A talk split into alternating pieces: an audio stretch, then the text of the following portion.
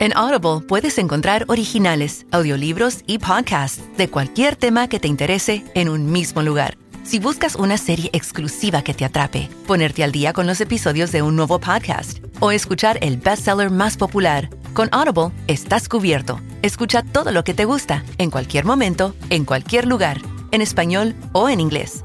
Para descubrir el poder de escuchar, pruébalo gratis por 30 días en audible.com. Big Data Sports. Data Sports. Data Sports. Bienvenidos a otro episodio de Big Data Sports y haciendo un repaso rápido. Sabemos que el champán tiene burbujas, obviamente las bebidas gaseosas tienen burbujas, eh, los baños de espuma también tienen burbujas y aunque vamos a hablar de algo que es totalmente inmersivo en muchos sentidos, nosotros, Agustín, en este episodio hablaremos de otro tipo de burbujas. Así es, Marce, eh, bien las burbujas, llegamos al mundo del deporte y la tecnología y en épocas de pandemias, cuarentenas y, cambios paradigmáticos, el deporte se ha tenido que adaptar y hoy vamos a, revisar un poco cómo han sido esos cambios de, los deportes en Norteamérica, más que nada, para ver cómo se regresó y cómo funciona este nuevo, esta nueva normalidad en el mundo del deporte, ¿no? Sí, vamos a ir por ese lado, vamos a, hacer un repaso de cuáles fueron los, los protocolos, eh, cuáles fueron las soluciones tecnológicas a las que apelaron las distintas ligas y sobre todo de qué manera decidieron con algo que es eh, prácticamente universal, salvo algunas excepciones en algunas partes del mundo, la ausencia del público en, los estadios eh, fue reemplazada o en todo caso eh, sustituida por, la virtualidad, por los audios eh, simulados. lo dijimos varias veces, Agustín, no quiere decir que estas tecnologías se hayan inventado ahora, pero la pandemia fue un fabuloso acelerador de cierta transformación digital. Sí, y, aprovechemos para contar que las ligas grandes de Estados Unidos, las que muchas veces hemos analizado porque son pioneras en mucho que tiene que ver con tecnología y datos, han tenido estos procesos durante lo que fue y lo que es las cuarentenas y las pandemias en todo el mundo, pero especialmente en Estados Unidos. Un poquito de, los grandes, ¿no? Marce, la NBA, eh, fútbol americano, el béisbol, el hockey, el fútbol, soccer, como le dicen ellos, que a día de hoy, si, mal no, me dan los números, todos ya de alguna manera fueron volviendo. Sí, sí, sí, sí. En, este episodio estamos ya sobre el regreso formal de, la NBA, la definición en la MLS, una temporada reducida para, el béisbol, eh, concentrada en 60 partidos eh, por, equipos, y después, eh, por ahora, sin que haya sido tocado especialmente, pero con algo muy innovador, como fue el draft, la NFL todavía esperando cierta normalidad que intuimos va, a ser difícil. Pero bueno. y mismo el hockey, Marce, ¿eh? perdón, no quería olvidar la NHL, que comprimió el calendario, que arranca en los últimos días de julio y va, digamos, una compresión para terminar el primero de diciembre. También con, protocolos que vamos a ir contando. ¿no? Sí, eh, me parece que eso también es bueno marcarlo. ¿no? La, parte deportiva eh, quedó reducida, de hecho, y, y, a, lo que sea posible, ¿no? Eh, eh, todos sabemos que, la vuelta del fútbol en Italia, en, España, en la Premier, en, eh, también, bueno, en, Alemania, la parte deportiva, la parte de rendimiento hay que tomarla con pinzas, ha sido una, este, una situación muy, muy especial. Y particularmente en Estados Unidos, aunque no fue la primera en organizarse, pero sí la primera envolver fue la, MLS. Eh, bajo el paraguas de MLS ISBAC se creó un, nuevo campeonato eh, y fue la primera burbuja que comenzó a, funcionar en toda la estructura que tiene ESPN eh, e en la parte deportiva en, Orlando. Y vos sabés que las burbujas, Agustín, de, de MLS y de NBA están a apenas a 400 metros de distancia una de otras, pero Sí, pero como indica el protocolo por el COVID-19, eh, bueno, cero contacto entre ellos. Tal cual. Sí, sí, sí. Ahí vamos a ver varios casos de que estas burbujas, algunas cercanas y otras como tal vez eh, eh, en un deporte tal vez no tan grande, entre comillas, como los que nombramos, pero sí muy famoso como la UFC, directamente crearon una isla, ¿no? En, otro lugar para poder desarrollar sus actividades. Pero bueno, es parte de este nuevo paradigma que, estamos empezando a, desengranar en este episodio de Big Sports. Bien, y como habrán leído en nuestra presentación de este capítulo, si es que la leyeron, tenemos un testimonio directamente desde la burbuja de la MLS. Eh, contamos con el aporte de Guido Bonini. Eh, Guido Bonini es el preparador físico de los Earthquakes, el equipo de San José, el equipo dirigido por Matías Almeida. Eh, de buen paso todavía en este campeonato reducido de, de, la MLS. Y lo primero que nos cuenta Guido desde adentro de la burbuja en Orlando es, bueno, ¿cómo se vive en definitiva, eh, en este ecosistema tan, tan particular, cómo es la, burbuja y cómo se desarrollan todas las actividades. Bueno, primero hablando un poco de la vida en la burbuja que creó la MLS, eh, los jugadores viajan después de haber sido testeados dos veces en un vuelo charter privado, llegan y tienen 24 horas de aislamiento en su habitación, comes en tu habitación, obviamente nadie puede salir por ningún motivo eh, hasta que el testeo de la misma burbuja te dé negativo. Eh, a partir de ahí, cuando te da negativo, te liberan y puedes hacer actividades restringidas, como ir a entrenar con tu equipo, comer en el comedor con tu equipo y utilizar las áreas comunes del hotel. Eh, en este caso tenemos pileta, algunos juegos ahí cerca de la pileta, una cancha de volei, un espacio de arena y, y no mucho más. Después la liga creó eh, salas de juegos para los jugadores, una en cada piso para cada equipo. Cada equipo tenía su propio piso, el cual no lo compartía con nadie. A partir de esto tomaron varias medidas de salud y seguridad, como por ejemplo la habitación se limpiaba una sola vez por semana para minimizar el riesgo de contacto con otra gente. La gente que servía la comida eh, estaba detrás de, una, de un vidrio blindex en el cual achicaba el margen de contacto, eh, se usan cubiertos descartables y platos descartables todos los días, y después sos testeado cada 48 horas, todo el equipo tiene que ser testeado. Si al llegar algún caso positivo, esa persona queda aislada en otro piso totalmente diferente y el resto de los compañeros entran en una cuarentena flexible que lo único que pueden hacer es entrenar como equipo, todo el resto tienen que volver a hacerlo en sus cuartos. Esto sucedió más que nada al principio, hubo dos equipos que no pudieron frenar los casos, llegaron hasta tener hasta 12 casos positivos y esos chicos estuvieron 10 días encerrados en su habitación, los que daban negativo y los 12 chicos que estaban dando positivos encerrados en el área de enfermería eh, y los terminaron descalificando del torneo. Todos los chicos que daban negativo volvieron a su, a su ciudad después de 10 días de estar encerrados totalmente sin poder salir y los chicos que seguían dando positivo se mantuvieron en la enfermería. Cuando todos dieron negativo, ahí los mandaron a su ciudad para unirse con sus compañeros.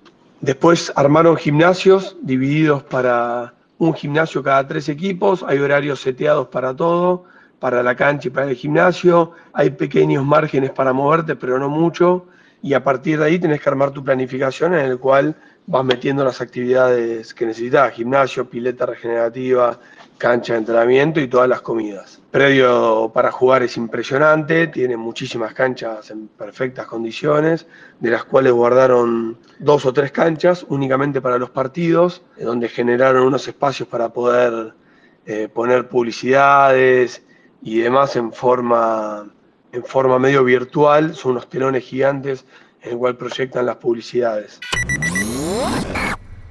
Ahí nos quedamos con la primera impresión, Agustín, de, lo que es eh, estar adentro de, una burbuja para un equipo que lleva en el momento de este testimonio 35 días y fue el primero en llegar. Sí, sí, realmente es un, desafío entender cómo, cómo se han adaptado y bueno, como contaba nuestro invitado de hoy es de adentro.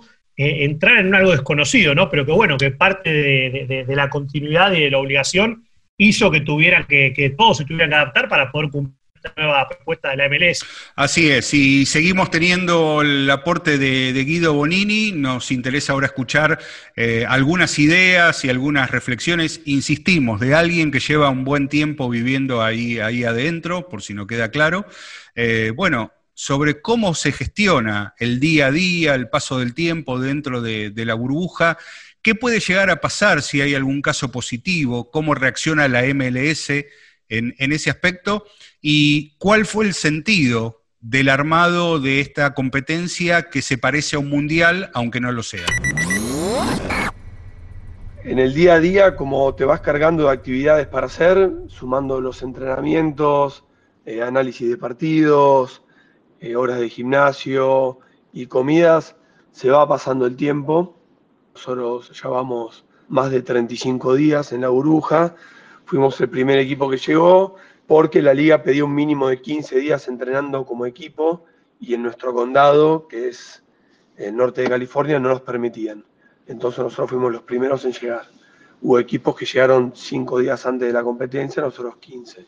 Después lo que se prioriza es tener el menor contacto posible con la gente de otros equipos eh, y obviamente con la gente que trabaja en el hotel eh, para minimizar el riesgo de, un caso positivo. Un caso positivo desglosa una, una serie de protocolos y dificultades para el equipo en el cual, como te conté antes, te puede hasta terminar dejando fuera del torneo o casos menores, perder jugadores para la distancia que esté jugando. Entonces, bueno, tratábamos de, que el, contacto cercano sea solo entre nosotros como miembros de equipo. Después, en clima de competencia, un buen clima, hay bastante camaradería entre todos los equipos, eh, los espacios que te cruzas son muy pocos, está bastante organizado y el espacio es muy grande como para que estés separado.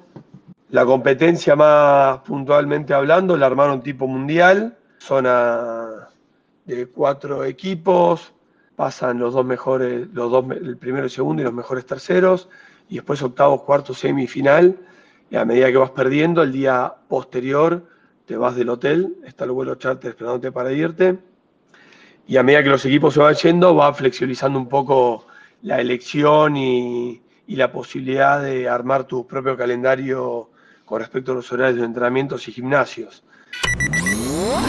Sinceramente es una descripción muy clara, muy fuerte y a mí me da hasta la sensación de estar viviendo adentro de esa burbuja. Sí, sí, la, verdad que es, parte de, esto, de estos desafíos de entender cómo, cómo se ha aplicado la lógica a este, a este mundial, como bien decías vos, Marce, que se ha armado. Y también es, bueno agregar y aclarar que, que lamentablemente no todos los equipos pudieron adaptarse. Hubo dos equipos, que fue Dallas y también Nashville que tuvieron que darse de baja porque tenían casos previamente a, las fechas de comienzo y se tuvieron que quedar afuera. Imagínate lo que puede ser ese, ese escándalo en otras ligas donde equipos por temas de salud se tienen que bajar, ¿no? Hay, ha habido ligas enteras que por casos puntuales hasta se han frenado. Totalmente, totalmente. Y, ya que estamos con los que no pudieron participar, eh, vamos a, tener el aporte de Guido Bonini ahora contándonos, eh, bueno, en definitiva, cómo se dio el rendimiento de, los equipos eh, en estas condiciones tan particulares, tan difíciles, algo que no se parece en nada, ¿no? tengamos presente, varios equipos compitiendo en un solo escenario la sensación de local y visitante se ha diluido por, completo y Bonini, como es preparador físico, nos habla acerca del rendimiento y las condiciones de los jugadores.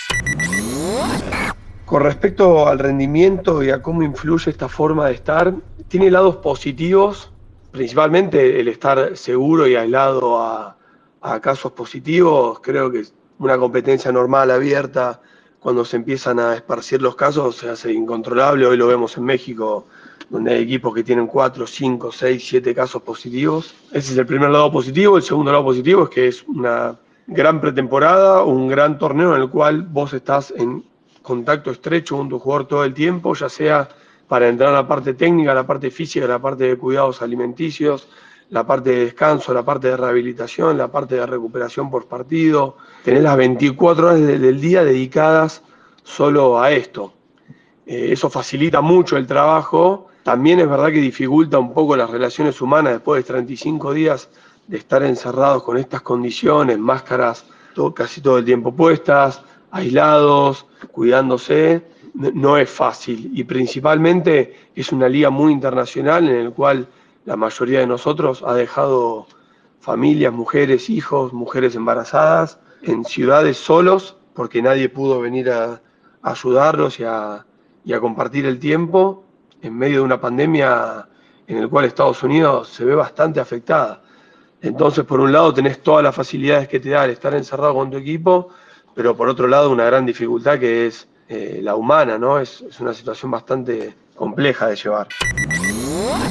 Vos sabés, Agustín, que hablando con Guido Bonini en el momento de, en que le pedimos esta participación para Big Data Sports, él también comentaba que eh, ha tenido un impacto muy fuerte, sobre todo en la previa, eh, las difíciles condiciones en las que vivieron los, los jugadores durante la, cuarentena, las dificultades para entrenar, para alimentarse, algo que él lo, marca mucho. Eh, y aunque no hay un estudio muy concreto, eh, ya se habla de, a simple vista, de una gran cantidad de lesionados, muy por encima de la media habitual, muchos acalambrados durante el partido, eh, y eso no tiene que ver tanto con la burbuja, sino con lo difícil que fue eh, ecualizar un modo de entrenamiento durante la pandemia. Sí, y también se ha visto en, los resultados, ¿no? Que grandes candidatos del pasado, por alguna manera, como campeones, ¿no? Como el, equipo de, Montreal Impact o Seattle Sanders, han quedado afuera, han quedado en el camino. Mismo le ha pasado al, equipo también de, nuestro compatriota Guillermo Barros Echeloto, que no pudo superar la fase de grupos, que tiene que ver con esto también, ¿no? Con los periodos de entrenamiento, con el rendimiento, con lo que contaban lo contaba Guido de cómo ha cambiado esto de estar en una, en una situación no previamente vivida, que ha, arrojado resultados tal vez inesperados. Ahora Guido Bonini nos habla sobre la organización de una estructura así, eh, de todo lo que implica armar una burbuja y si una estructura eh, diferente a la MLS eh, podría haber hecho esto o cuánto tiene que ver, mejor dicho, la MLS para poder armar algo así. La liga ha hecho una inversión y un cuidado extremo de todos los casos. Eh, la verdad que es llamativo, es impresionante el gasto económico y la cantidad de cosas que tuvieron que tener en cuenta para poder controlar la situación y así todo, en las primeras semanas corrió riesgo de que, de que se pueda suspender cuando los casos positivos aumentaban y no podían frenarlos. Eh, se me hace imposible pensar en un torneo así armado si no tiene esta calidad y esta cantidad de recursos eh, aplicados al cuidado y a la, y a la seguridad de, los chicos.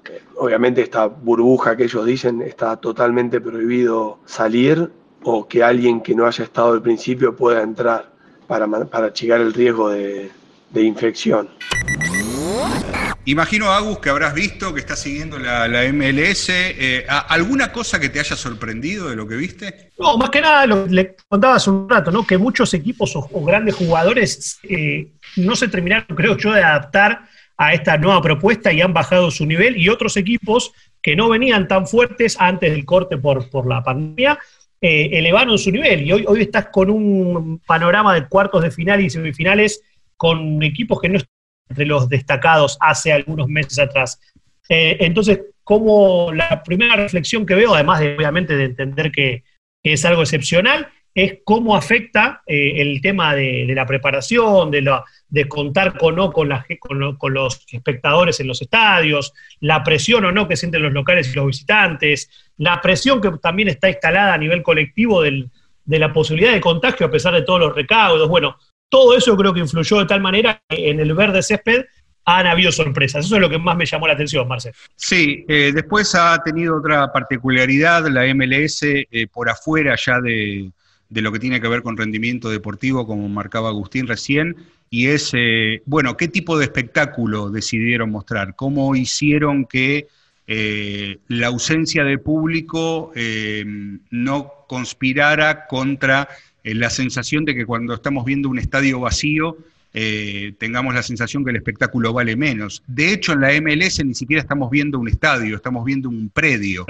Eh, son, son tres canchas de fútbol, una se usa para los partidos diurnos, otra para, para los nocturnos, y la MLS tomó algunas decisiones en el momento de montar el espectáculo. Decidieron no poner el famoso audio atmosférico, el, el audio del FIFA 20, dijeron que eso no, se correspondía, no tenía que ver con lo que la gente iba a ver. Eh, sí usaron las pantallas laterales, eh, que, la usaron para, distintos tipos de, patrocinios, pero también para generar eh, publicidades segmentadas según la región donde se viera la transmisión. Por ejemplo, no se veía la misma publicidad en Estados Unidos que en Canadá, por ejemplo. ¿no?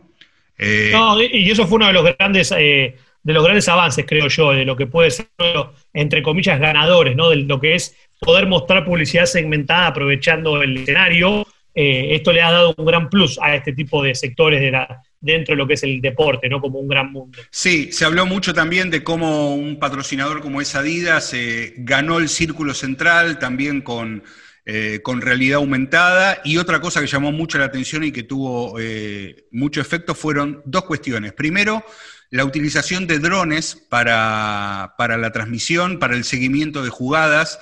Eso le dio una visión al, fútbol en Estados Unidos que no tenía antes. Es muy difícil hacer eso en un estadio normal.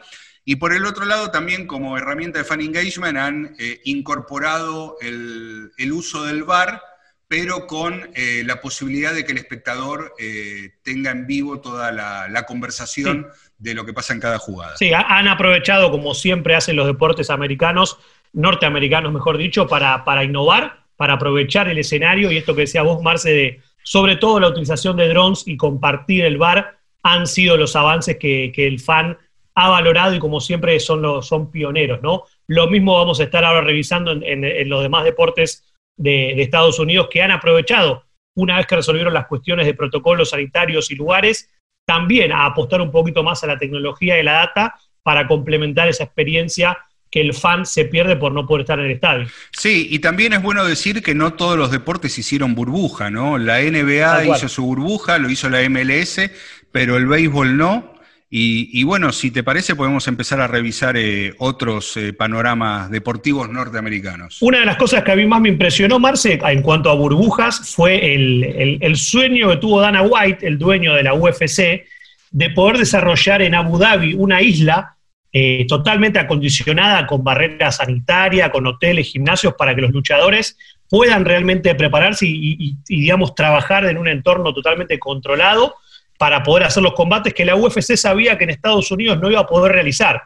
Si bien la UFC en Estados Unidos solamente frenó cuatro semanas, allá por finales de marzo y mediados de abril, Dana White sabía que a lo largo de la, extensión de la pandemia en Estados Unidos iba a ser difícil que luchadores puedan estar disponibles o que los, escenarios estén disponibles. Así que habló con sus amigos de Abu Dhabi y crearon la isla de jazz, la llamada Fight Island, donde, bueno, recrearon justamente un octógono eh, al lado del mar de forma totalmente artificial y desarrollaron eh, cuatro peleas de UFC para después ampliar y en agosto o en septiembre, cuando puedan, van a regresar a, Las Vegas en Estados Unidos. Así que en cuanto a lo que es burbujas, esta es la que me pareció más distópica y más arriesgada, pero que realmente, dado el, confort financiero que la UFC tiene, lo pudieron desarrollar en esta isla de, de casi 15 kilómetros cuadrados, donde, bueno, más de 2.000 personas que fueron previamente testeadas se, metieron durante más de tres semanas para preparar este, esta gran burbuja, ¿no? Totalmente. Eh, lo decíamos antes, no todos hicieron la, burbuja clásica, como sabemos, armó la MLS, armó la, NBA, enseguida vamos a estar contándolo también uno de los deportes, bueno, icónicos de, Estados Unidos, como es el béisbol, decidió directamente ir a una temporada reducida, no ir a un formato de, burbuja, lo cual eso le, trae ya algunos inconvenientes con, casos de, jugadores de, equipos, como en el caso de los Marlins, eh, eh, contagiados de, COVID-19. Pero hasta acá lo que vimos son algunas cosas que nos llaman la atención. Primero, un dato muy, muy fuerte, ya que nos llamamos Big Data Sports. El partido inaugural de la temporada entre los Yankees y los Nationals, eh, cuando volvió el béisbol después de, tanta incógnita, eh, tuvo 4 millones de espectadores que lo vieron por ESPN. Estamos hablando de la mayor audiencia televisiva para un partido de apertura de temporada de la historia y un crecimiento del 232% con respecto a la misma circunstancia en 2019. Eh, y además de eso, lo hicieron con una de las eh, virtualizaciones de, gradas y presencia de, público más impactantes que yo haya visto hasta acá. Sí, coincido que, la MLB fue los lo que aprovecharon esto de, cómo graficar al público que no estaba presente, generando un entorno realmente también eh, futurista, pero que es realidad y, han acompañado obviamente los números que tuvieron, eh, en, tanto en la apertura como en los demás juegos que se dieron, pero han sido de vuelta, como decíamos, una, una de las partes más innovadoras en cuanto a, al uso de la tecnología para, adaptarse a esta realidad. ¿no? Sí, además aquellos que son eh, suscriptores a la, plataforma mlb.tv, la, OTT del béisbol norteamericano, de las grandes ligas, eh, bueno, tienen la posibilidad de acceder a, contenidos, a partidos con, realidad virtual a partir de, bueno, eh, alianza con Oculus. Eh, y con una propuesta absolutamente inmersiva donde el espectador puede ver el partido en 360 grados, la posibilidad de, estar prácticamente en el lugar en el momento de, los lanzamientos, de la zona de, strike. Eh, todo esto hecho por una compañía que se llama Pixotope, que es la encargada de algo que es este, muy, muy habitual en Estados Unidos y lo vemos hace tiempo, es la encargada de virtualizar eh, todo lo que vemos en The Weather Channel cuando se muestran eh, catástrofes o cuando se muestran eh, lo, impetuoso del clima, de un huracán, todo eso que conocemos y que, y que hemos visto todos a partir de, de este tipo de realidad aumentada en televisión, bueno, esta compañía fue la encargada de eh, crear el público virtual para el béisbol. Sí, que, realmente ha sido un, cambio significativo y ha sido realmente esos game changers que siempre decimos, que, empiezan a darle un sentido a, la falta de, de, público real y cómo resolverlo de cara a la, tecnología y, y al fan, ¿no? Así que el béisbol ha sido de vuelta uno de los que, de los que ha sido pioneros y ahora saltando a otro deporte, antes de pasar a NBA, uno de los deportes que tenía como más margen, que, se, que venía muy tranquilo, era la NFL. Recordemos que la NFL su temporada suele empezar en septiembre, por lo cual al momento de hacer este podcast todavía falta más de un mes y medio para ese lanzamiento, pero lo que siempre se pone en jaque es la previa, que en la NFL, como en el resto de los deportes americanos, hay una temporada de amistosos, de preparación, hay un campus de entrenamiento donde todos han ido cambiando y en la NFL, a pesar de que suele ser de los más innovadores, de alguna manera la crítica que hay es que se quedaron un poco con esto de que todavía tenemos tiempo y muchos jugadores, sobre todo la, liga de jugadores asociados, empezaron a debatir de que necesitaban respuestas, de que no se podía seguir esperando. Así que la NFL eh, sigue con un gran signo de interrogación para ver si efectivamente va a poder empezar como se pensaba o si van a tener que adaptarse burbujas o no a un nuevo calendario. Así es. Y bueno, empezamos con la burbuja de la MLS, hacemos 400 metros y llegamos a la burbuja de la NBA. Eh, la NBA fue la primera liga norteamericana en cancelar su actividad. Eso lo comentamos en, el episodio de Big Data Sports cuando, cuando empezó la gran cancelación de los deportes en pandemia. Eh, tuvo una ventaja que es eh, sus oficinas en China Ahí empezaron a conocer más de protocolos y de advertencias sobre lo que significaba el, impacto y la influencia del coronavirus. No es la primera liga en volver, pero sí fue la primera en anunciar un, gran plan y hace prácticamente más de un mes y ya con el comienzo de la competencia inminente, que estamos al tanto de todos los protocolos y de todas las cosas que hacen, ¿no? Sí, sí, que tal cual ha sido e, esta idea de, las burbujas, de la NBA, ha sido una de las que realmente apostaron fuerte a la sede de Orlando, pero bueno, hubo, hubo distintos problemas como en todas las demás competiciones, ¿no, Marce? Por temas de, de salud y de casos que se han dado en algunos equipos. Sí, totalmente. Eh, alguno que se ha escapado, bueno, nada que un jugador de NBA no haga en otras condiciones, eh, porque, bueno, la norma es cuando se deja la burbuja, eh, las condiciones para poder ingresar tienen que ser las mismas que, bueno, que cuando se ingresó originalmente, ¿no? Porque lo que se busca es preservar la, la salud para que todo lo demás pueda, pueda pasar. Algunos datos de lo que estaremos viendo eh, en esta temporada reducida de NBA, donde participan 22 equipos. Una alianza con Microsoft para usar la, plataforma Microsoft Teams para que haya eh, fanáticos que rodeen la cancha, como se ha hecho con, bueno, con Zoom en, el fútbol, eh, pero en este caso con una diferencia para mí particular. Eh, se va a escuchar el audio de, los fanáticos. Van a ser alrededor de 300 los que estén ahí. Eh, y lo que va a cambiar sí es la eh, transmisión, se van a utilizar 30 cámaras, algunas de estas cámaras robóticas, automatizadas, sin intervención humana, con otro tipo de ángulos y de seguimiento del, juego desde, yo te diría, desde el costado, desde el propio piso, ¿no? Como, como pueden ser algunas, algunos panoramas que tenemos a veces con los videojuegos. Claro, que se llama mucho y como siempre hemos dicho en Vida de Sports, cada vez más la influencia de los videojuegos en los deportes reales, ¿no? De, poder aplicar técnicas de visualización, data, cámaras, drones, bueno, cada vez es más profundo esta, esta influencia. Por supuesto. Y después, como es habitual en la NBA, mucho empuje desde el lado digital a partir de su partner en ese sentido, que es eh, Turner, toda la parte digital eh, de la NBA lo hace Turner, eh, una alianza con Twitter para preparar shows prepartido que se van a ver exclusivamente por, Twitter, después encuestas y mensajes que se van a ver en la pantalla en las pantallas de, la cancha, todas las interacciones que se den en, en, Twitter no todas, pero muchas de ellas se van a reflejar en, las pantallas del estadio y después, bueno, muchas, eh, mucha actividad con realidad aumentada en, Snapchat, todo aquello que haga sentir eh, o que borre la sensación justamente de que el público no está presente ahí. Sí, que esto que decías vos, las alianzas que ha hecho la NBA, o siempre innovadora con plataformas digitales, contabas los de Snapchat y también estaba bueno destacar esto que decías de Twitter, ¿no? De un acuerdo para que Twitter se sume a NBA para curar los mejores tweets y que los partidos se puedan ver eh, en vivo en, esto, en lo que tiene que ver con la sede de la burbuja de Orlando.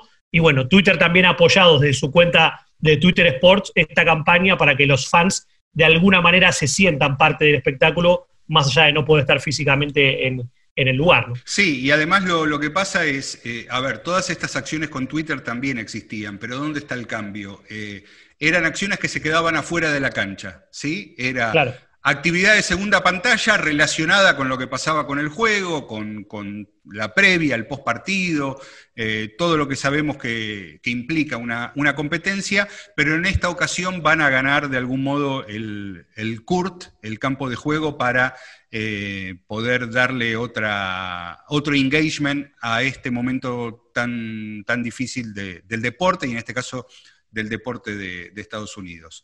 Sí, eh, y ahí, ahí como conclusión, Marce, es eh, todos estos deportes que hemos analizado, tanto el, el, básquet, el hockey, el fútbol, la NFL, todos lo que, lo que vemos como regla es que han tenido que reinventarse, algunos de forma más profunda que otros, han tenido que cambiar su percepción de una temporada, han tenido que adaptar la forma de juego, pero lo que no, lo que no han cambiado es esto de que el deporte sigue, de que la pasión de los fans a pesar de no estar físicamente, va a estar ahí acompañándolos como sea, y ahí es donde la tecnología y los datos han tomado un rol fundamental para que justamente poder eh, tratar de unir lo analógico con lo digital como nunca antes y ya dentro de las canchas. Así es, y te propongo que vayamos con el datazo, ¿te parece bien, Agustín? Dale, como siempre cerramos este episodio, así que ¿qué, ¿qué, tenemos de datazo, Marce, para concluir un episodio lleno de datos? En realidad no es un dato concreto, sino que es una, una sucesión de nombres notables, eh, todos unidos por la misma circunstancia, por el mismo motivo. Eh, hace poquito eh, conoces a Patrick Mahomes. Sí, sí, sí. básicamente la estrella de la última temporada de NFL, campeón con Kansas City. Bueno, resulta que ahora también es uno de los accionistas del Kansas City Royals, que es el equipo de béisbol. ¿sí? Invirtió, invirtió un poquito de, de dinero ya que vale, vale aclarar que acaba de firmar por 10 temporadas y realmente va a tener mucho dinero en su cuenta en esta década que va a ser el mariscal de campo, ¿no? Claro, ahí está la, motivación de esa, de esa inversión. Y bueno, justamente lo que nos sirve como disparador para, eh, para dar los datazos que tienen que ver con otros deportistas que también son inversores en eh, equipos que a veces no tienen que ver, o casi nunca tienen que ver, eh, con el deporte que ellos hacen. Por ejemplo, Kevin Durant y James Harden son inversores en equipos de MLS, Kevin Durant en Philadelphia Union y Harden en Houston Dynamo. Tenemos el caso, bueno, acá sí hay relación con el deporte, de Michael Jordan, también mm, con acciones de Charlotte Hornets. Tenemos el caso reciente y no tan reciente, por ejemplo, Serena Williams, que junto con Venus es inversora en Miami Dolphins, pero ahora, Serena, por su lado, junto con Natalie Portman y Eva Longoria, son algunas de las inversoras más notables del Angel City, un equipo del fútbol femenino eh, de Estados Unidos que van a empezar a competir en Los Ángeles a partir de 2022. ¿Sí? Grandes nombres. Totalmente, y todavía faltan, ¿eh? Tenemos a David Beckham como la cara visible del, Inter de, Miami en la MLS. Steve Nash es uno de los dueños del Mallorca. ¿Sí? esa no la tenía. Bien. Y tenemos también a Magic Johnson, que tiene acciones repartidas en Los Ángeles Dodgers, en Los Ángeles Sparks, que es el equipo de la eh, NBA femenina, y también en el equipo de MLS de eh, Los Ángeles Football Club. Y nos queda para el final el gran LeBron James, que tiene algunos, eh, algunas libras, porque esa es la moneda, algunas libras invertidas en Liverpool. Sí, le fue bastante bien, ¿no? Invirtió y el equipo a los pocos tiempos salió campeón después de mucho tiempo. Así que se lo vio celebrando en Twitter en tiempo real a Lebron cuando, cuando el Liverpool ganó la Premier. Bueno, uno de estos días hablamos para tener una gran inversión, ¿te parece? Estamos, vamos a estar atentos a eso. Quédate en casa y encontrá tu factura de Cablevisión Fibertel lo personal en www.cablevisionfibertel.com.ar barra yo pago en casa. Podés pagarla con tarjeta de crédito o débito y si te adherís al débito automático, te damos importantes descuentos. Yo me quedo en casa. Cuidemos lo que nos une. Cablevisión, Fiber y Personal. Big Data Sports, un podcast de deportes y datos. En Audible puedes encontrar originales, audiolibros y podcasts de cualquier tema que te interese en un mismo lugar. Si buscas una serie exclusiva que te atrape, ponerte al día con los episodios de un nuevo podcast o escuchar el bestseller más popular, con Audible estás cubierto. Escucha todo lo que te gusta, en cualquier momento, en cualquier lugar, en español o en inglés. Para descubrir el poder de escuchar, pruébalo gratis por 30 días en audible.com.